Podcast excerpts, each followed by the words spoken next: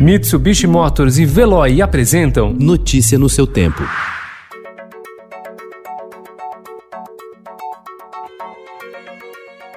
Olá, seja bem-vindo. Hoje é terça-feira, 7 de julho de 2020. Eu sou Gustavo Toledo, ao meu lado, Alessandra Romano. E estes são os principais destaques do jornal Estado de São Paulo.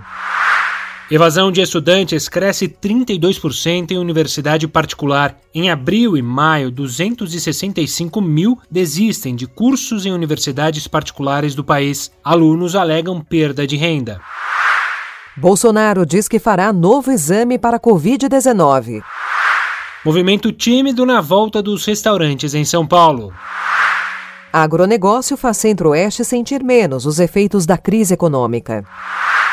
Ação contra o desmatamento usa 0,7% da verba. Teste de vacina chinesa contra o coronavírus começa no dia 20. A estátua do Cristo Redentor no Rio de Janeiro entrou na campanha eleitoral dos Estados Unidos. O presidente Donald Trump prometeu defendê-la dos vândalos que estão derrubando estátuas nos Estados Unidos.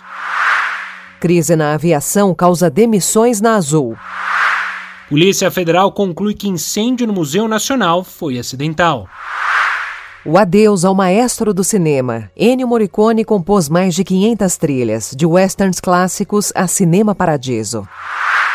Louvre de portas abertas. Maior museu do mundo reabre com restrição a multidões.